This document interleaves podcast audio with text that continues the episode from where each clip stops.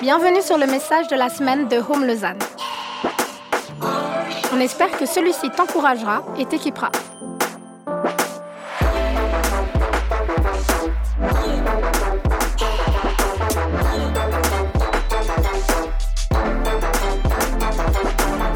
Pour plus d'informations sur notre Église, n'hésite pas à visiter notre site internet sur www.eglisehome.com. La sainteté. En fait, ici à Home, on aime euh, s'organiser sous forme de série. Ça ne veut pas dire qu'on descend la grande toile puis qu'on regarde une série tous ensemble. Ça veut dire qu'on prend une thématique, un sujet, qu'on décortique un petit peu sous différents aspects, sous différents angles.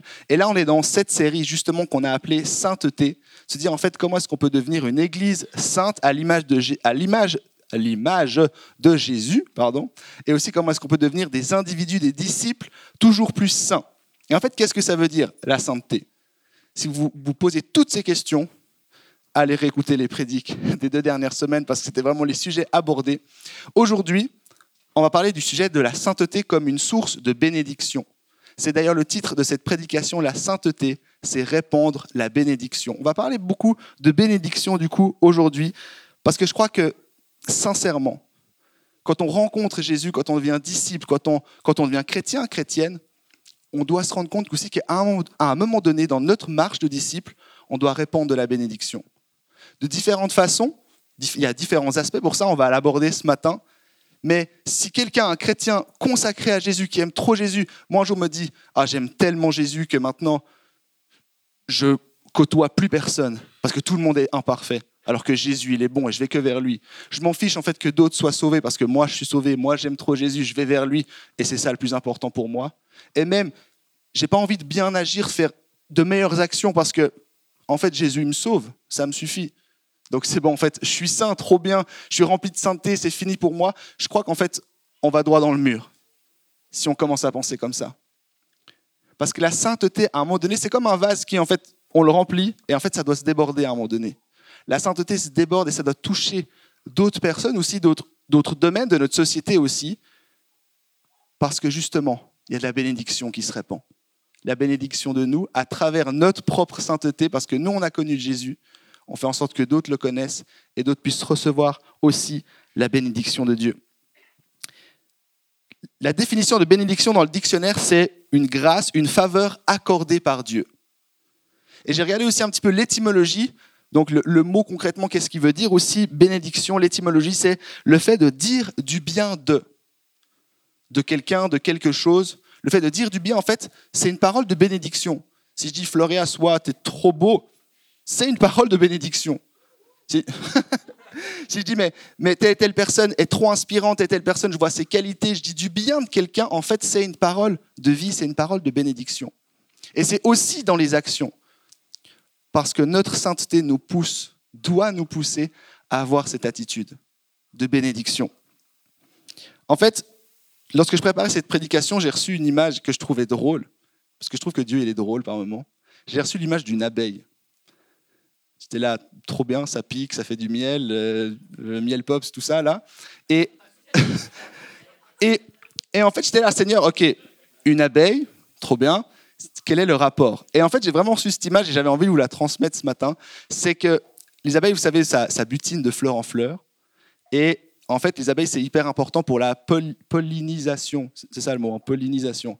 C'est hyper important, ça va de fleur en fleur, ça prend le pollen, ensuite ça, va vers, d'autres fleurs, du coup ça donne le pollen, etc. etc. Je ne suis pas euh, abeillotologue, je ne sais pas comment on dit ça, mais je connais un tout petit peu quand même. Et en fait, j'ai vraiment ressenti que, en fait, c'est pareil avec notre propre santé, on va se ressourcer en Jésus, on a du coup un peu le pollen qui vient sur nous, et ensuite, en fait, on va le transmettre plus loin.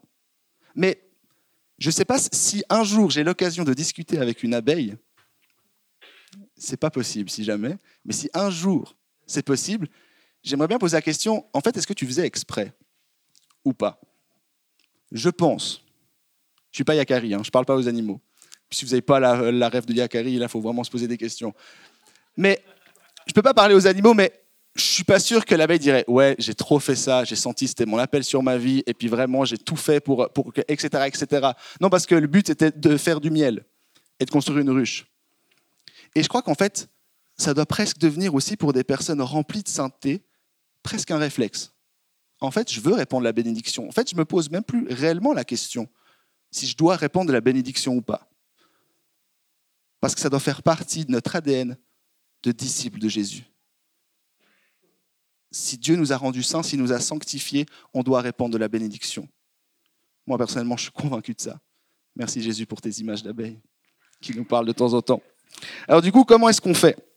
C'est la grande question parce que là, on peut se dire, OK, ben, on doit le faire, c'est bien, mais comment est-ce qu'on le fait? Et en réalité, si j'avais eu 6h30, j'aurais pu faire une prédique avec 45 points. J'ai pas 6h30. Du coup, on va résumer tout ça en trois grands points. Il y a certainement plein d'autres choses qu'on peut dire et c'est sûr à 100%, mais je me dis si on arrive déjà à appliquer un de ces trois points, c'est déjà pas mal. Et pour ça, on va lire un passage, un gros passage, dans 1 Thessaloniciens 4, les versets 1 à 15. Et ce passage, il m'a beaucoup parlé pour, pour cette prédication. Je vous le lis. 1 Thessaloniciens 4, 1 à 15. Maintenant donc, frères et sœurs, vous avez appris de, vous, vous avez appris de nous comment vous devez vous conduire et plaire à Dieu, et c'est ce que vous faites. De même, nous vous le demandons et nous vous y encourageons dans le Seigneur Jésus, progressez encore. Vous savez en effet quelles instructions nous vous avons données de la part du Seigneur Jésus. Ce que Dieu veut, c'est votre progression dans la sainteté. C'est que, vous vous absteniez de l'immoralité sexuelle. C'est que chacun de vous sache garder son corps dans la consécration et la dignité, sans le livrer à la passion du désir, comme les membres des autres peuples qui ne connaissent pas Dieu. C'est que personne dans ce domaine ne fasse tort à son frère ou ne porte atteinte à ses droits, parce que le Seigneur fait justice de tous ses actes, comme nous vous l'avons déjà dit et attesté. En effet, Dieu, ne nous a pas appelés à l'impureté, mais à la consécration. Celui donc qui rejette ses instructions ne rejette pas un homme, mais Dieu, qui vous a aussi, qui vous a aussi donné son Saint-Esprit. Vous n'avez pas besoin qu'on vous écrive au sujet de l'amour fraternel, car vous avez vous-même appris de Dieu à vous aimer les uns les autres. Et c'est aussi ce que vous faites envers tous les frères et sœurs dans la Macédoine entière. Mais nous vous encourageons, frères et sœurs, à progresser encore, à vous efforcer de vivre en paix, à vous occuper de vos propres affaires et à travailler de vos mains, comme nous vous l'avons recommandé. Ainsi, votre conduite sera honorable aux yeux des gens de l'extérieur, et vous ne serez dépendant de personne. Nous, ne voulons pas, frères et sœurs, que vous soyez dans l'ignorance au sujet de ceux qui sont morts, afin que vous ne soyez pas dans la tristesse comme les autres, qui n'ont pas d'espérance. En effet, si nous croyons que Jésus est mort et qu'il est ressuscité, nous croyons aussi que Dieu ramènera par Jésus et avec lui ceux qui sont morts. Voici ce que, nous vous déclarons d'après la parole du Seigneur. Nous les vivants, restez pour le retour du Seigneur, nous ne devancerons pas ceux qui sont morts. Un gros passage. Je vais faire un mini résumé vraiment minuscule, minuscule, et ensuite on va, on va le décortiquer un petit peu. Mais ce passage, en fait, nous, le point principal de ce passage, il est dit, c'est progresser. Progresser dans la sainteté, progresser dans l'amour fraternel les uns envers les autres, progresser dans l'espérance, progresser, etc., etc., mais progresser dans la sainteté, dans votre marche de disciples, de chrétiens, chrétiennes, progresser. En fait, un petit rappel, on n'est pas arrivé à la perfection on vise l'excellence, on donne tout, on essaye le mieux possible, on n'est pas encore arrivé à la perfection. Jésus, lui, c'est la perfection et c'est celui qu'on vise. Mais nous, on doit encore progresser. On doit encore se poser des questions, on doit encore se challenger, on doit encore aller plus loin, aussi dans notre sainteté et dans notre compréhension de ce que c'est que la sainteté, et aussi du coup les bénédictions. C'est même dit exactement au verset 3, ce que Dieu veut, c'est votre progression dans la sainteté votre progression dans la sainteté. Les versets 1 à 8 parlent en fait quasiment que de ça, de continuer, continuer, progresser, progresser. Jamais en fait, ne devenons jamais un chrétien ou une chrétienne qui stagne dans sa vie de foi. Jamais en mode, là c'est bon, je me suffis un petit peu de ce que je vis, c'est trop bien, c'est cool, je pourrais faire plus. Je pourrais apprendre plus. Je pourrais vivre plus. Mais là c'est déjà suffisant ce que je vis. Non, progresser encore progresser dans votre sainteté. Et à un moment donné, dans cette progression, et moi, je suis convaincu de ça, à un moment donné, on doit comprendre que, hé, on n'est pas tout seul. Et il y en a d'autres qui ont besoin aussi de sainteté. Et en fait, il y en a d'autres qui connaissent peut-être pas encore Jésus. Il y en a d'autres qui ont besoin de bénédiction. Et peut-être que moi, mon cœur est comblé en ce moment trop bien. Le cœur d'autres n'est peut-être pas encore comblé. Bénédiction. Ma sainteté doit me pousser à bénir les gens qui m'entourent. Alors pour ça, selon le passage aussi qu'on a lu, il y a trois manières de bénir le monde qui, nous entoure. Ce passage nous pousse à, à, bénir le monde qui nous entoure de ces trois façons-là. Du coup, ce sera les trois points de cette prédication. Le premier, c'est un truc, j'aime trop ce thème. J'ai l'impression que j'en parle tout le temps, donc je suis désolé. Mais les relations. Les relations. J'aime trop ça. Mais bénir par des relations profondes. On a des relations ici les uns envers les autres parce qu'on est dans l'église, parce qu'on est dans une communauté, peut-être il y a des amitiés, il y a aussi des membres d'une famille, etc., etc. Et en fait, on a un lien. Et en fait, moi, je veux croire que l'église peut être un, lieu de sainteté et de bénédiction parce que ici, on a des relations profondes. Parce que ici, il y a de l'amour fraternel. Et qui, du coup, je vous redonne cette image du verre qui déborde. En fait, on le vit tellement ici qu'on a envie de le vivre aussi ailleurs. On a envie de le répandre, de faire, de redéfinir ce que c'est que peut-être qu'une relation profonde, un amour fraternel profond dans le monde qui nous entoure, dans notre société, parce qu'en fait, ça commence ici. Parce que ici, c'est un lieu de bénédiction et de relation. Au verset 9 et 10 dans 1 Thessalonicien qu'on a lu avant, il est même dit la chose suivante, je trouvais ça très étonnant. Vous n'avez pas besoin qu'on vous écrive au sujet, au niveau pardon, de l'amour fraternel, car vous avez vous-même appris de Dieu à vous aimer les uns les autres. Un peu en mode, vous le faites tellement bien on ne va pas plus vous conseiller, si ce n'est continuer et progresser encore. Il n'y a pas de clé pratique sur comment avoir une relation profonde. Parce que ce que Paul, c'est Paul, l'auteur de cette lettre aux, aux Thessaloniciens, qui dit, en fait, vous le vivez, vous l'avez compris. Tout ce qu'on peut faire maintenant, c'est vous encourager à continuer. Et moi, ensuite, je regarde un petit peu en 2023. Bah, ça, c'était pas la semaine passée, hein, ça a été écrit, c'était il y a quelques années, centaines, milliers d'années. Aujourd'hui, est-ce qu'on peut le dire encore ou pas? On n'a pas besoin, notre société n'a pas besoin d'apprendre sur ce que c'est que l'amour fraternel parce qu'on le vit tellement bien. Ma perspective, peut-être un peu pessimiste, c'est qu'on n'a jamais été dans une société autant individualiste, autant égoïste, beaucoup de générosité aussi beaucoup d'égoïsme, beaucoup d'égocentrisme aussi. Un peu la quête de, je suis un peu le protagoniste de ma vie, je fais ce que je veux. Vous êtes qui pour parler sur ma vie, en fait? Vous connaissez pas mon histoire. Puis tu dis ça aussi aux gens qui connaissent ton histoire, et là, ça va plus. Mais en fait, je crois qu'on n'a jamais jamais eu autant besoin de réapprendre ce que c'est que l'amour fraternel et comment est-ce que l'amour fraternel peut bénir le monde ensuite qu'en ce moment. Dans une société où on n'a jamais été autant individualiste. Alors qu'est-ce que c'est que l'amour fraternel? Je ne sais pas si vous avez déjà entendu cette phrase dans le milieu chrétien, frères et sœurs en Christ. Oui, non? Ok, cette partie-là, oui. Cette partie-là, je ne sais pas. Mais alors, normalement, la réponse est oui, parce que dans un Thessalonicien, il le dit trois, quatre fois, Paul, frères et sœurs, frères et sœurs, frères et sœurs. Mais en fait, c'est pas seulement pendant très longtemps, pour moi, c'était une manière de, de me faire friendzoner par des filles que j'aimais bien dans le milieu chrétien à l'époque. Hein. C'est genre, mettez mon frère en Christ. Je peux pas. Ce que ça donne pas d'idée. Hein. Mais, et en fait, avec le temps, je commence à comprendre. En fait, non, c'est. En fait, on est frères et sœurs en Christ. On a Dieu le Père, on, fait partie d'une même famille, en fait. Et on a un lien. Et moi, je vous assure, les personnes qui me connaissent le plus, qui me challengent le plus et qui m'énervent le plus, mais que j'aime aussi le plus, c'est mes frères et sœurs. J'ai une grande sœur, deux petits frères, mais qu'est-ce qui. Ah. Puis en même temps, mais qu'est-ce que je les aime? Et c'est avec eux que j'ai eu les plus grosses disputes. Puis c'est avec eux aussi que j'ai eu les meilleurs moments de ma vie. Certains. Bons moments. Parce qu'il y a aussi eu les amitiés, il y a eu aussi papa et maman, il y a aussi eu euh, mon amoureuse, plein de choses, mais beaucoup de mes meilleurs souvenirs, c'était avec eux. Et je crois qu'en fait, quand Paul nous dit frères et sœurs en Christ, amour fraternel, des relations fraternelles, on doit, comprendre ce que ça signifie réellement qu'une relation fraternelle. Pour ça, je vais, relire un passage, on va lire beaucoup de passages aujourd'hui parce que j'aime la Bible et je trouve que c'est bien de lire un petit peu la Bible. Mais il y a un passage que j'en parlais avec, euh, avec mon amoureuse qui s'appelle Chloé, que j'aime m'appeler The Amazing Chloé parce qu'elle est incroyable. Bon, elle n'est pas là ce matin, mais elle est quand même incroyable. Et elle vient venir ce soir. Et en fait, je lui disais récemment, euh, on aime bien se poser la question en fin d'année, un peu quel est le passage dans, l'année qui s'est écoulée qui nous a le plus parlé, qui le plus parlé et le plus marqué. Puis moi, c'était ce passage-là qui est assez court dans Marc 2, les versets 1 à 5. C'est l'histoire de l'homme paralysé. Mais je vous le lis. Quelques jours après, Jésus revint à Capernaum. On apprit qu'il était à la maison, et un si grand nombre de personnes se rassemblèrent qu'il n'y avait plus de place, pas même devant la porte.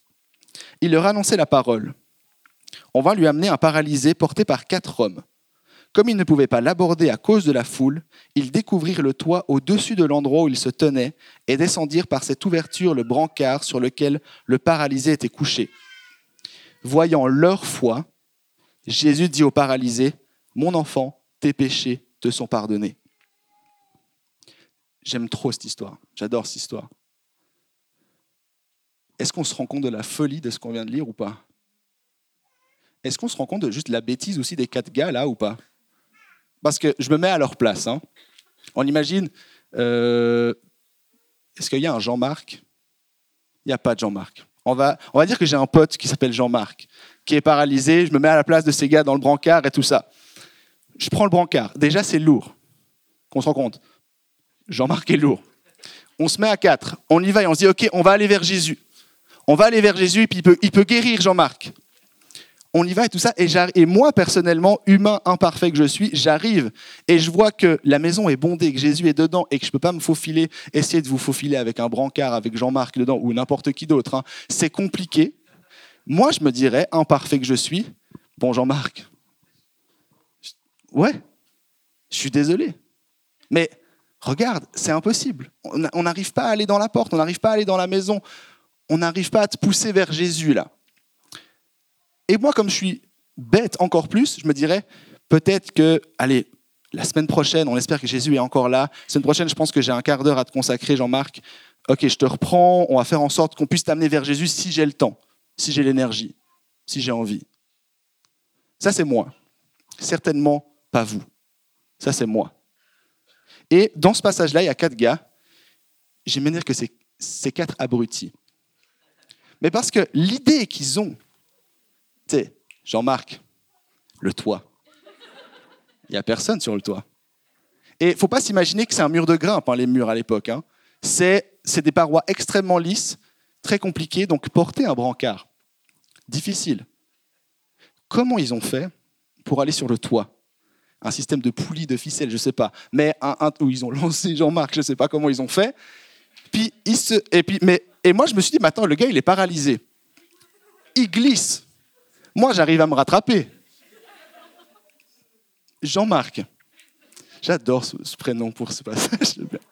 Mais, mais Jean-Marc a plus de chances qu'il se fasse mal dans l'histoire.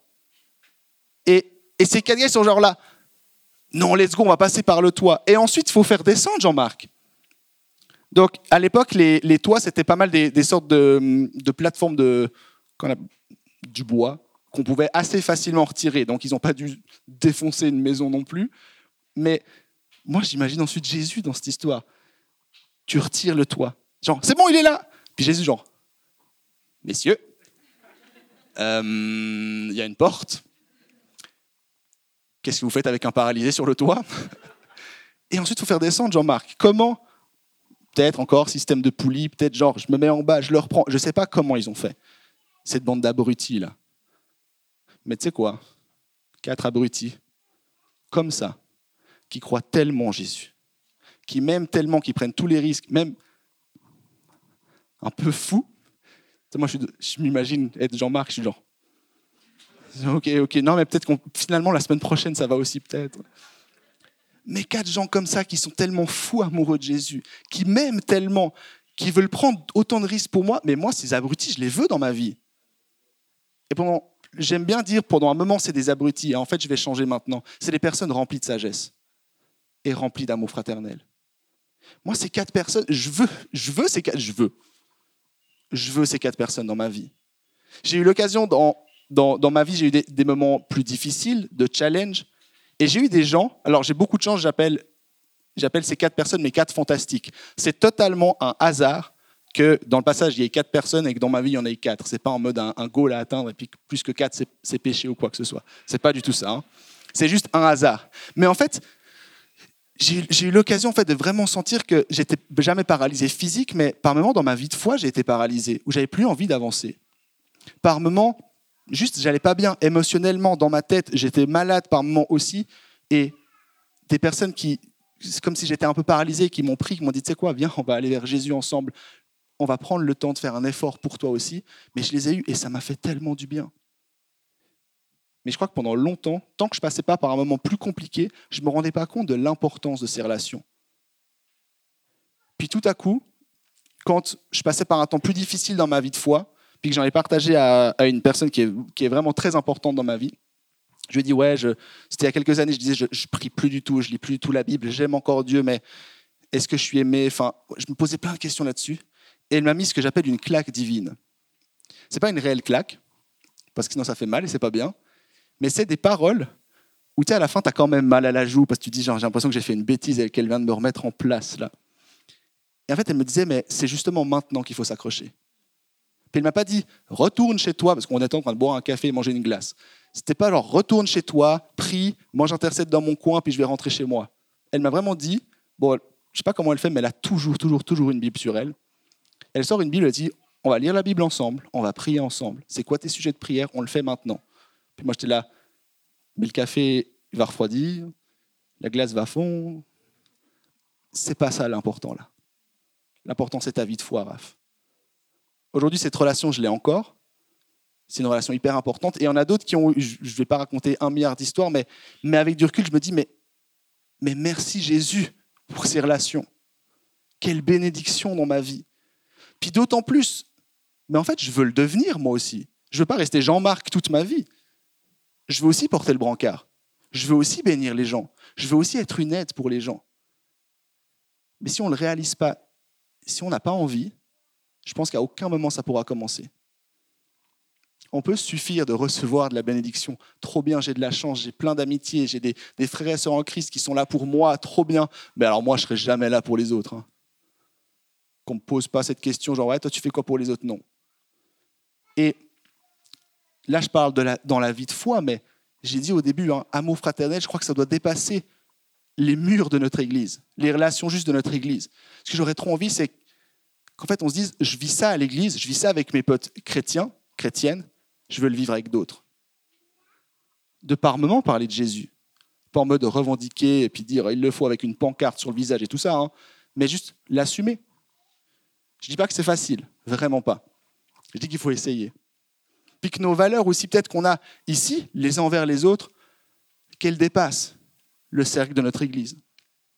pendant, une période de ma vie, j'étais tellement différent entre le, RAF de l'Église et du groupe de jeunes, puis le RAF avec ses potes pas chrétiens. Mais c'était pas du tout la même personne. Puis moi, je suis pas OK avec ça.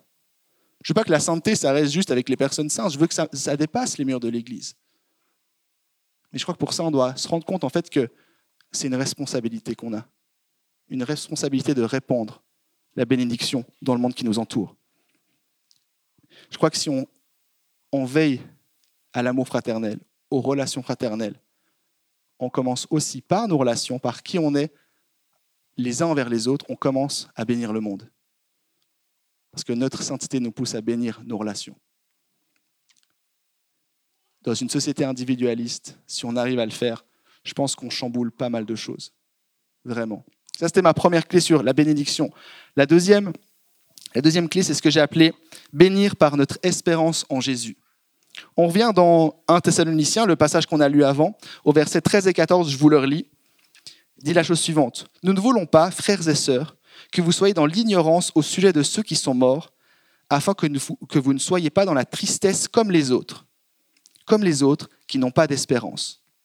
En effet, si nous croyons que Jésus est mort et qu'il est ressuscité, nous croyons aussi que Dieu ramènera par Jésus et avec lui ceux qui sont morts. L'espérance en Jésus, l'espérance de la vie éternelle, l'espérance de la résurrection qu'il a vaincu la mort. En fait, qu'est-ce que ça change concrètement dans notre vie quotidienne? On peut dire, ah c'est cool, c'est bien, c'est dans quelques années, c'est bien. J'avais eu une discussion une fois avec, euh, avec une personne que je connaissais bien, avec qui j'ai un tout petit peu perdu contact maintenant, qui m'avait dit, mais je l'entends partout, Jésus il est mort pour moi, l'espérance en lui, gna gna gna gna gna. Mais Je lui ai jamais demandé de mourir sur une croix pour moi. Je lui suis redevable. Et je dois placer mon espérance en lui parce qu'il a fait un truc que je ne lui ai pas demandé de faire. Puis je l'ai fortement repris en disant, mais tu ne te rends pas compte de la générosité, de l'amour, de la puissance de ce que ça signifie. J'ai essayé de lui mettre aussi ce que j'appelle une claque divine, du coup. Moi, j'ai réussi parce qu'on a eu une autre discussion où elle m'a dit justement, en fait, merci parce que ça m'a remis les idées en place. C'est pas Jésus, c'est pas la loterie. Jésus, c'est pas j'aime trop Jésus le lundi et mardi, ensuite mercredi et jeudi, c'est un peu compliqué, je place mon espérance en autre chose. Vendredi, allez, peut-être que je donne une chance. Samedi, de toute façon, je dors, je fais que ça, et voilà. Et dimanche, je vais à l'église, je suis saint. Là, oui, l'espérance en Jésus, je le chante dans la louange. Mais c'est pas ça, c'est pas un Jésus sur commande. L'espérance, qu'est-ce que ça change concrètement dans notre vie? J'ai quatre, je me suis posé cette question et il y a quatre choses où je me suis dit, en fait, ça, ça change. Ces quatre éléments, ça bouleverse ma vie perso. Je vous les transmets. Si jamais ça vous parle, trop bien. Si jamais ça ne vous parle pas, dommage. Mais je pense que c'est quand même intéressant. Mais l'espérance en Jésus, la première chose, c'est, je l'ai dit, mais le fait d'être sauvé, en fait, c'est plutôt une bonne nouvelle. C'est même totalement une bonne nouvelle. Parce que si on n'est pas sauvé, on n'a pas la vie éternelle, on n'a pas une continuité dans la joie, dans une vie éternelle infinie avec Jésus. Et le fait de se dire, mais Jésus, m'a sauvé. Dieu s'est fait homme. Dieu ensuite, il est mort sur une croix. Il a souffert. Et l'histoire ne s'arrête pas là. Il a vaincu la mort pour me sauver. Alors pas juste moi, Raph, pour sauver toute personne. Et l'espérance, c'est se dire, en fait, il y a une continuité, il y a une vie éternelle.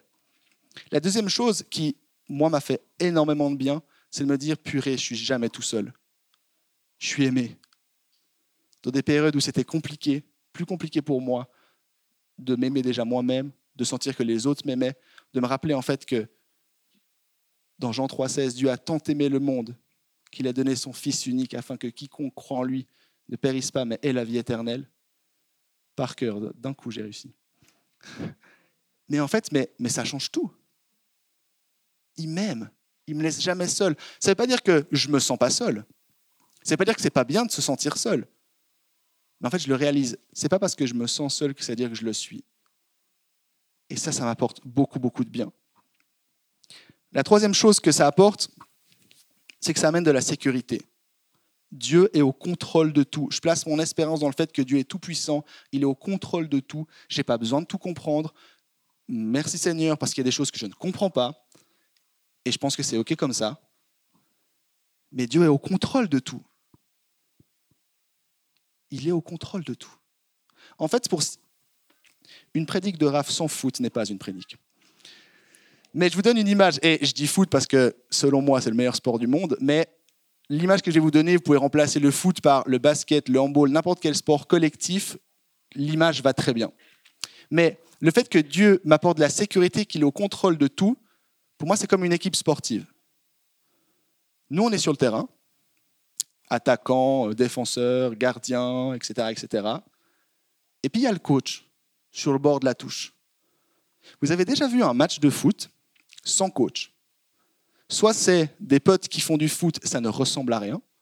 Pour ceux qui aiment voir le sport, un peu la tactique, la stratégie, mais ne faites jamais ça parce que c'est un désastre, on passe un bon moment, mais ça ne ressemble à rien.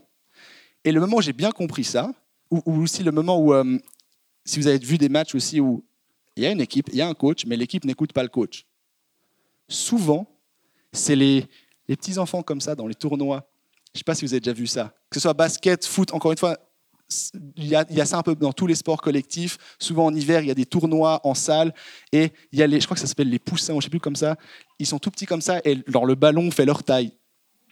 Et tu dis, mais quand ils shootent, ils se font mal parce que c'est un ballon qui fait leur taille et leur poids. Et là, moi j'ai été coach dans une équipe comme ça, mais c'est une galère. Parce que tu as envie de mettre des choses en place. Juste, juste Titouan, t'es gardien.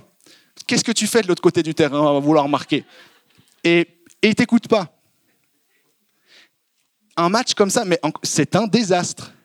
Ça ne fonctionne pas. Et tu vois, tu as l'impression que c'est des pigeons avec des graines et qui sont tous comme ça. Et puis qu'en fait, les graines, c'est le ballon. es là, mais ça ne va pas.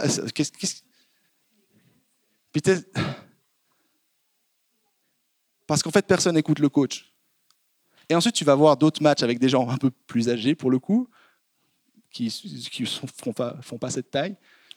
Et là, tu vois en fait qu'ils écoutent le coach parce qu'il met une stratégie en place. Il dit, OK, toi, tu vas te mettre là. Toi, toi tu restes au but. Toi, tu tu vas, toi, tu marques des buts. En fait, je te mets à une place. Pourquoi? Parce qu'il y a une tactique. Parce que lui, il a la vue globale sur la situation. Et puis moi, plein de fois, j'ai fait beaucoup de foot. Du coup, j'étais là, non, mais attends, mais coach, moi, j'ai envie d'être à cette place, je pense que je peux être meilleur, machin, machin. Puis en fait, il m'expliquait, non, si tu vas là, ça va pas le faire. La cohésion du groupe va plus fonctionner. Toi, ta place pour ce match, elle est là. Et ça ne veut pas dire que on a tout le temps gagné parce qu'on écoutait le coach et puis qu'on avait le meilleur coach au monde. Mais je pense qu'on a réussi à entrer dans notre plein potentiel sur le moment, à un moment donné, parce qu'on s'est tous soumis au même coach. On n'a pas commencé à prendre des initiatives personnelles en se disant Allez, moi je vais dribbler tout le terrain et je vais marquer le but. Tu te fais prendre la balle, puis tu te fais encaisser un but, puis tu es là. C'était pas dans le plan, ça. C'est à cause des autres. Et je crois que par moments, en fait, Dieu, c'est ça aussi qui l'amène, par son espérance. Il est au contrôle de tout. Il a l'image globale, des choses que je ne comprends pas. Il y a plein de fois où j'ai essayé de négocier avec Dieu. Seigneur, si tu te mets sous ma perspective, tu comprends pourquoi moi j'ai raison et toi tu as tort. Mais le nombre de fois que j'ai perdu des débats avec Dieu comme ça, en fait, tout le temps. Ça sert à rien d'essayer de négocier avec lui. Il a raison, on a tort. faut se mettre d'accord là-dessus, faut l'accepter. Mais je crois qu'en fait, le fait qu'il soit au contrôle de tout, qu'il soit un peu le coach de l'équipe, moi, ça me rassure. De me dire, OK, en fait, il est plus capable que moi. Moi, j'y arrive pas. Lui, il est capable. Ça, c'est aussi ce que l'espérance, le fait de croire en Jésus, m'apporte. La quatrième et dernière chose, c'est trouver un sens à sa vie cette quête un peu du sens. Qu'est-ce que je fais? Je sers à quoi? Pourquoi je suis là? Etc. Timothy Keller, un pasteur théologien, malheureusement décédé il y a quelques années, mais on a l'impression que c'est le grand-oncle de Home Lausanne tellement on le cite. Mais il a dit la chose suivante Nous avons été conçus pour connaître, servir et aimer Dieu. Si nous essayons de vivre pour autre chose, nous serons esclaves. En fait, moi, lorsque j'ai rencontré Jésus, et je me suis dit, j'ai envie de tout mettre en place pour le servir. Ça ne veut pas dire que j'ai réussi, mais c'est ce que j'ai envie de faire. Ça m'a donné un sens à ma vie. De me dire, en fait, en fait l'histoire ne se termine pas à moi. En fait, je peux œuvrer pour quelque chose de plus grand que moi. Ça ne veut pas dire qu'on n'est pas important de manière individuelle. Jésus est mort pour tout le monde. Mais pour tout le monde. Pas juste pour moi dans mon coin. Je vais servir Dieu, en fait. De plein de manières différentes, mais déjà juste en répandant la bénédiction. Et de l'assumer, et d'avoir une attitude qui représente ça. Je vous ai dit, par moments, dans, dans mon lourd passé, il y avait le RAF de l'église chrétien, du groupe de jeunes, et l'église, du, euh, le Raphaël, du lundi au samedi, un autre RAF. Les gens qui me côtoyaient, le, le RAF, on va dire euh, pas chrétien, ils définissaient qui était Dieu en me regardant un gars qui frappait des gens, qui faisait des gros mots, qui avait une mauvaise attitude, aucune patience. Et il, se disait, du coup, si toi tu crois en, un Dieu qui t'essaie de représenter d'obéir et que tu es comme ça, mais j'ai pas envie de ce Dieu, ça m'apporte aucune espérance. Et du coup, de se dire, non, en fait, je dois, je suis disciple, je suis ambassadeur, je représente Dieu sur terre. Je vais essayer d'avoir une attitude remplie d'espérance lorsque j'entends des mauvaises nouvelles, je ne dis pas que c'est facile, je ne sais pas par quoi vous traversez vraiment. Il y a des moments c'est difficile, vraiment, vraiment, vraiment. Et je ne dis pas juste prier et puis ça va aller, même si la prière a une puissance. Apparemment, je crois juste qu'il faut aussi ne pas oublier dans ces moments-là, en fait, mon espérance, elle est en Jésus. Je regarde à lui. Il y a quelques, quelques temps, il n'y a pas si longtemps, j'avais un autre travail à côté de mon, mon job de pasteur jeunesse ici à Home. Et j'ai vraiment senti que Dieu me demandait d'arrêter ce travail. Puis moi, je crois que c'est important, l'obéissance. Du coup, j'ai arrêté. En disant quand même à Dieu, j'ai pas trouvé d'autres jobs, et pourtant les factures continuent d'arriver. Euh, et du coup, je commence à prier, bon Seigneur, je, veux trouver un, un, travail qui, là où tu m'appelles, je veux vraiment t'obéir. J'ai arrêté ce travail alors que j'aimais beaucoup. Et pendant un mois, deux mois, déjà tout l'été, pouvez un jour demander à Chloé si vous la croisez. J'étais dans un état de stress, en mode juste, il y a le loyer à payer, il y a l'assurance maladie, il y a machin, gna, et j'ai plus de sous, et galère. Puis, à un moment donné, en fait, j'avais trouvé le job parfait. Un job qui, je peux vous dire même ce que c'était, c'était euh, accompagnant de devoirs dans des classes. Puis moi, j'aime trop les jeunes. J'aime vraiment trop ça. je me disais, mais c'est trop bien, un petit pourcentage, ça complète le truc, c'était trop bien. J'envoie lettres, euh, CV, tout ça, tout ça. Ça se passe assez bien. Puis finalement, bam, ils disent Ah non, en fait, ça se joue entre vous et notre personne, on a pris l'autre personne. Me dis Non, c'est pas grave, je continue. Et ah oui, avant ça, je l'ai pas dit, mais j'aime les chaussures. Et je voulais travailler en tant que vendeur de baskets. Je n'ai pas senti un appel particulier pour ça, mais je me suis dit autant faire un truc qui me plaît. Et j'ai envoyé, je pense, tous les magasins de Lausanne maintenant de chaussures ont mon CV et ma lettre de motivation quelque part. J'ai jamais reçu de réponse, même pas un non, genre niet, rien. du coup, ensuite, il y a ce truc d'accompagnement de devoir, je reçois un non. Et ensuite, il y a un autre truc d'accompagnement de devoir, un meilleur pourcentage qui est encore plus parfait, qui est encore plus proche de chez moi. Je me dis, mais trop bien, c'est qu'en fait, Dieu, il avait tout prévu et ça me menait à ça. Et pareil, genre, ouais, ça se jouait entre vous et quelqu'un d'autre, et finalement, on a choisi quelqu'un d'autre. Et j'étais dans un état stress, j'avais peur, j'ai essayé d'avoir confiance en Dieu. Puis j'étais au téléphone avec Chloé, puis tous ces moments, j'étais là, mais, Chloé, prie pour moi, pour justement ce travail-là, j'avais pas encore la réponse négative, mais fais en sorte que ça passe et tout. Enfin voilà, on prie ensemble et on y croit. Puis du coup, j'ai écrit à Chloé, j'ai pas été pris. Puis Chloé a vécu un, grand moment de stress en se disant, mais dans quel état je vais retrouver Raph? Il doit être en train de pleurer, d'être dévasté, tout ça. Elle m'appelle, vraiment en mode genre, allô? Et puis moi je fais, ouais, ça va, Chloé, oui, ça, tranquille, c'est bon, je l'ai pas eu, mais c'est pas grave, on continue, la vie est belle, et la santé, machin, machin. Et c'était, et c'était pas en mode genre, je me voilais la face. Hein. J'étais réellement heureux, triste de pas avoir eu le job, stressé pour les factures mais heureux. Puis vraiment, elle m'a dit, mais attends, waouh, il y a un décalage entre comment je m'étais préparé à te recevoir et comment tu es là, Raph. Euh, pourquoi? Puis je dis, mais en fait, espérance en Jésus. Mais en fait, il est au contrôle de tout. Et c'est pas juste. Contrôle de tout, c'est pas dire je vais être heureux tout le temps. Ce que je cherche, c'est le bonheur. Ce que je cherche, c'est les finances. Ce que je cherche, c'est être à l'aise ou quoi que ce soit. L'espérance en Jésus, c'est juste me dire il est là avec moi. Et alors l'histoire se termine bien, j'ai trouvé un job, si jamais. Pas que les gens se disent genre non mais est-ce qu'on donne un peu d'argent à Raph, ça va pas et tout. Et, un bon job, et je pense que Dieu au contrôle aussi. Euh, je, suis éducateur dans un, foyer, comme ça c'est dit. Et Dieu a pris soin de moi, trop bon. Mais dans la période où j'avais l'impression, l'impression, hein, que j'étais un peu délaissé, que Dieu m'oubliait, j'ai gardé, non, non, non, espérance en Jésus.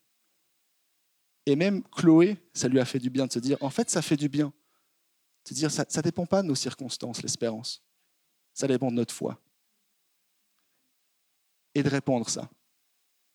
Notre sainteté, le fait qu'on croit en Dieu, ça amène la bénédiction aussi par notre attitude parce que on croit en Jésus. Et ça touche les gens. Troisième et dernière clé pour ce matin.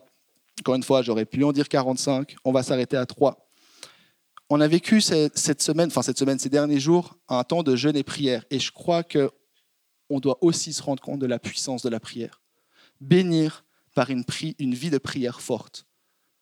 Troisième moyen de bénir le monde, de prier.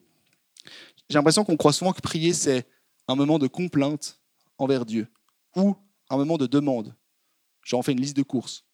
Seigneur, euh, je te remets euh, ma semaine parce que j'ai une grosse semaine avec le travail ou euh, j'ai des tests et je te les remets. Seigneur, je sens vraiment que cette fille, elle est faite pour moi et je fais en sorte qu'elle tombe amoureuse de moi parce que je suis sûr que ça va fonctionner une semaine après. Ça fonctionne pas, tu es là, Seigneur, tu es cruel. Je l'ai tellement entendu, hein, cette phrase. Vraiment, genre, ah, Jésus, il m'aime pas parce qu'il n'a pas fait tomber amoureux l'autre. Seigneur, je te demande, je te demande, je te demande. Et, mais c'est pas ça une vie de prière forte. C'est pas, c'est, pas des plaintes, c'est pas des demandes envers Dieu et puis ensuite on se tait, on fait plus rien. Une vie de prière forte, c'est une attitude de bénédiction. En fait, je vais penser un petit peu aux autres, au monde qui m'entoure. Dietrich Bonhoeffer, un autre euh, oncle lointain de Home, qu'on cite aussi beaucoup. Dietrich Bonhoeffer, c'est un, pasteur théologien aussi qui est très très inspirant. Vraiment, si je dois vous encourager à lire deux théologiens, Timothy Keller, Dietrich Bonhoeffer, moi personnellement. Il a dit la chose suivante, nous confondons la prière avec les désirs, les espoirs, les soupirs, les lamentations et les allégresses. Et du même coup, nous confondons la terre et le ciel, l'être humain et Dieu, car prier n'est pas simplement synonyme de déverser son cœur, prier, cela signifie trouver le chemin vers Dieu et lui parler, que le cœur soit comblé ou vide. La prière, c'est une discussion. Seigneur, je te remets des sujets de prière personnels. Je te prie aussi de bénir le monde. Les gens qui sont à l'autre bout du monde, là, que je ne connais pas, je ne sais même pas à quoi ils ressemblent, tu peux les bénir aussi, s'il te plaît. Personnes que je ne connais pas qui, qui ont faim et soif tous les jours, tu peux agir dans leur vie. Seigneur, ces personnes que je ne connais pas quelque part dans le monde, qui ont juste besoin d'entendre qui tu es, bénis-les. Dis du bien. Je veux dire du bien de ces personnes à travers la prière. Parce que ce n'est pas juste, Seigneur, c'est quoi mon appel? Seigneur, dis-moi, dis-moi, dis-moi. Non, c'est aussi juste, tu peux agir dans la vie des autres. Et moi, je prends cette attitude dans, une vie de prière. Au, groupe de jeunes, on a, parlé un petit peu de, la prière ces, dernières semaines. Et je leur ai donné une clé. Et je me suis dit, ça peut être bien que je la donne aussi à l'église. C'est un truc que j'ai totalement inventé. Parce que je suis un génie. Non, mais c'est parce que dans une période, j'avais besoin d'être très structuré. C'est ce que j'ai appelé la prière en trois étapes. C'est trois fois cinq minutes, ou trois fois dix minutes, ou trois fois une heure, comme vous voulez, mais trois fois la même période de temps, où vous lancez un chronomètre, coup on va dire cinq minutes. Et la première étape, c'est cinq minutes où on raconte à voix haute notre journée à Dieu, pour s'habituer à parler avec Dieu à voix haute, pour qu'un jour, si on doit prier avec quelqu'un, que ça ne se passe pas juste que dans notre cœur, mais qu'on puisse aussi transmettre par la parole, s'habituer à ça. Deuxième chose, et ça on le fait pendant cinq minutes. Deuxième chose, souvent là c'est plus challengeant, on relance un chrono de cinq minutes, et là on prie pour tous les sujets. Généralement, les deux premières minutes, c'est très centré sur soi. Ma semaine, ma santé, la santé de mes proches, etc. etc. Puis du coup, tu regardes le chrono, tu es là, hmm, je suis à deux minutes, il me reste trois minutes, j'ai plus de sujet de prière. Euh, Seigneur, je te remets euh, euh, l'église de Home, je te remets. et tu es là, en fait, tu improvises mais, c'est trop bien parce que tout à coup, tu es là, bah, je te remets en fait les personnes qui ont faim, je te remets les personnes qui ne te connaissent pas, je te remets les personnes qui sont persécutées à cause de leur foi. Tu, tu dis genre, mais je les connais pas, c'est bizarre, wow, qu'est-ce qui se passe? Mais en fait, c'est cinq minutes où c'est le challenge qu'on se lance, tu pries, tu pries, tu pries, tu pries, tu pries. Et petit à petit, tu pries pour des choses qui te dépassent un peu. Cinq minutes. Et c'est vraiment dans cette prière en trois étapes, ce qui est important, c'est trois fois le même, le même nombre de temps. Et les cinq dernières minutes, on se tait, et on laisse Dieu parler. Et on laisse Dieu agir.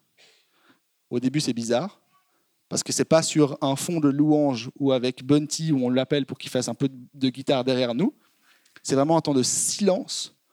Au début, on a l'impression que Dieu ne nous parle pas. Mais en fait, on s'habitue aussi déjà lui donner de la place pour parler et de recevoir. Déjà, nous, de la bénédiction. Et tout coup, peut-être qu'il va nous dire, faut que tu fasses ça dans ta vie. Faut que tu agisses comme ça pour bénir plus loin. Je dis, OK, en fait, je comprends ma mission. Comment est-ce que je peux bénir plus loin? La prière en trois étapes. Je vous lance ce challenge si vous voulez le faire. Moi, ça m'a beaucoup aidé dans, une période où je n'arrivais pas à prier à haute voix. J'avais peur de la prière, je ne savais pas comment faire. J'avais peur de commencer à prier, de me dire oh, les gens vont juger ma prière, ça ressemble à rien, c'est même plus français ce que je dis ou quoi que ce soit. Si c'est votre cas aussi, je vous encourage à le faire. Mais je crois qu'avant tout, on doit réapprendre la puissance de la prière d'en faire presque un réflexe dans notre vie, une habitude dans notre vie. En fait, la prière, ça a une puissance qui me dépasse. C'est pas parce que pour le moment, peut-être les réponses à nos prières ne sont pas réalisées que ça veut dire qu'il faut s'arrêter. Je vous ai parlé de mes euh, frères et sœurs. Un jour, euh, j'avais un frère avec qui je m'entendais super bien, je m'entends toujours super bien. On était responsable du groupe de jeunes ensemble euh, à l'époque il était hyper investi, c'était, c'était le bunty de l'église, donc il était à la louange, il, chantait, il était trop bien.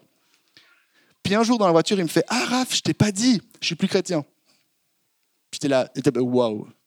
On était en train de partir en soirée vers des potes et tu me dis ça comme ça. Je dis Quoi?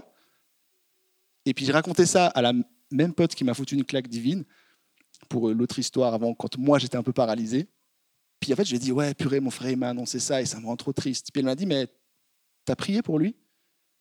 Puis moi, je dis non, mais moi, je veux respecter sa décision. Je ne veux pas m'immiscer un peu dans sa vie spirituelle. Elle a à nouveau une claque divine, disant mais attends, mais si c'est pas toi qui commence à le faire, qui va le faire? Si c'est pas toi, son frère chrétien, qui le fait, qui va le faire? Je dis là, mais en fait, mais oui, ma vie de prière, c'est pas pour moi. Mais j'espère que ma vie de prière, elle dérange le monde. J'espère que ça ne plaît pas à des personnes. Tellement je veux mettre mon espoir en Jésus. Et on peut bénir le monde par notre vie de prière. Merci d'avoir écouté notre message de la semaine. Pour plus d'informations, n'hésite pas à visiter notre site internet sur www.eglisome.com.